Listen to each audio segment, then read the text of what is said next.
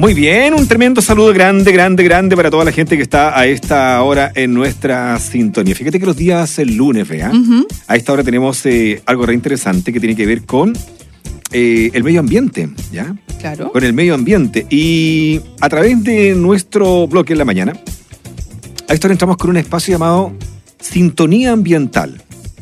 Una sección en la que integrantes de la comunidad de la Facultad de Ciencias Agropecuarias y Forestales de la Universidad de la Frontera comparten con la audiencia información de interés sobre medio ambiente, producción alimentaria, salud y protección animal, avances biotecnológicos y muchas cosas más. Fíjate que hoy día, que corresponde ya al cuarto episodio llamado Academia de Invierno, Ciencias y Medio Ambiente. Esta academia es organizada por la carrera de biotecnología de la Dirección de Vinculación con el Medio de la Facultad, la cual invita a jóvenes grandes y pequeños, apasionados o apasionadas por las ciencias, a participar de didácticas actividades en laboratorio con el objeto de promover y fortalecer el interés científico, tecnológico y medioambiental de los jóvenes. Así es, Rolando, y tenemos ya en línea a Natalia Díaz Muñoz, ella es socióloga, gestora de vinculación con el medio y encargada de la Unidad de Asuntos Estudiantiles de la Facultad de Ciencias Agropecuarias y Forestales para conocer un poco más acerca de esta tremenda iniciativa. Natalia, buen día, ¿cómo estás? Bienvenida. Hola Beatriz, Rolando, muchas gracias, un gusto. Igualmente Natalia, un gusto, bienvenida al programa. Igualmente. Natalia, la academia ya está en marcha. ¿Qué tipo de jóvenes participan? Mira, eh, la academia está conformada por una diversidad de niños, niñas y jóvenes. Eh, ellos son de distintas comunas de la región. Eh, claro, existe una alta presencia de Temuco y Padre de las Casas, pero hay chicos y chicas de Victoria, Pitrusquén, Pucón, son algunas de las comunas que también están presentes en la academia. También sus edades, como ustedes lo decían en la introducción, son muy diversas y por lo mismo contamos con dos niveles. Tenemos un primer nivel compuesto por niños y niñas de entre 10 y 13 años, que son los más pequeñitos, y un segundo nivel compuesto por jóvenes a partir de los 14 años. Ahora, ese es un espectro amplio, bien diverso de edad, pero que tienen en común eh, la curiosidad y la pasión por la ciencia y el medio ambiente. Eso es lo, lo que los une. Ya. ¿Y quiénes llevan a cabo las actividades y qué temáticas abordan? Uf, eso es bien, bien amplio. Las actividades de la academia son dirigidas por académicos, investigadores de la Facultad de Ciencias Agropecuarias y Forestales. Aprovecho de agradecer el tremendo trabajo que están haciendo, de una calidad extraordinaria. Ahora, en cuanto a las temáticas, son fundamentalmente cuatro. En las dos semanas que ya llevamos de academia, eh, el doctor John Quiñones, por ejemplo, desarrolló el módulo, el módulo, perdón, elaboración de hamburguesas para el futuro, donde los chicos, además de conocer y comprender todo el proceso biotecnológico que existe detrás de los alimentos, hasta cocinaron, prepararon y degustaron sus propias hamburguesas del futuro.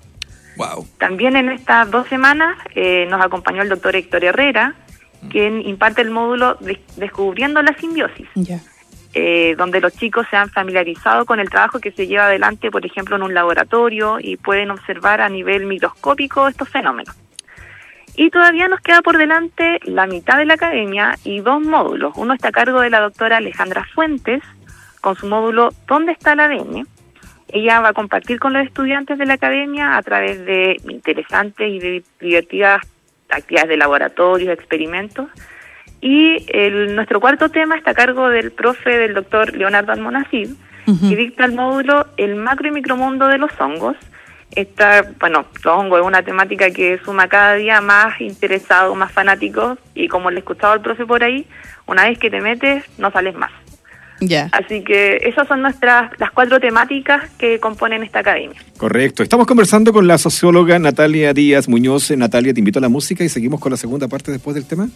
Vamos. Vamos a la música. Ya son las 10 de la mañana con 40 minutos hasta las 12. Dirección obligada en UFRO Radio.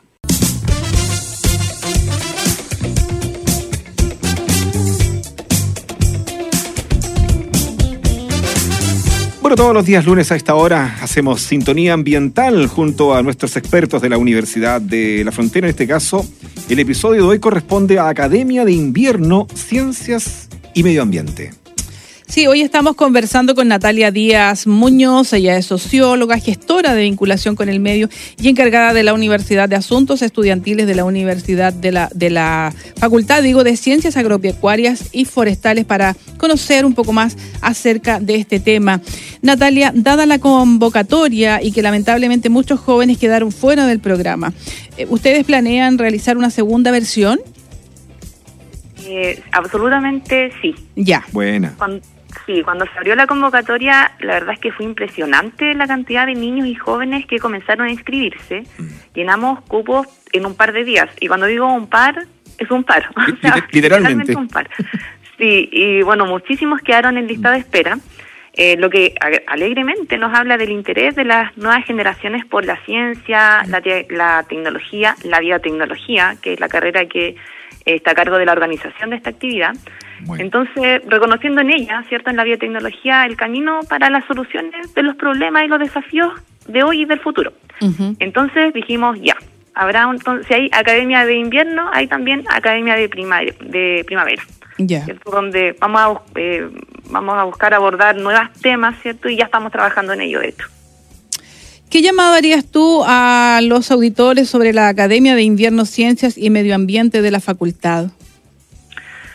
Bueno, extender la invitación a que puedan ellos invitar a sus hijos, hijas, sobrinos, etcétera, a niños y jóvenes que tengan a su alrededor a que participen y aprovechen este tipo de actividades. Nuestra academia y en realidad todas nuestras actividades son absolutamente gratuitas y el beneficio que se obtiene al final del camino es enorme.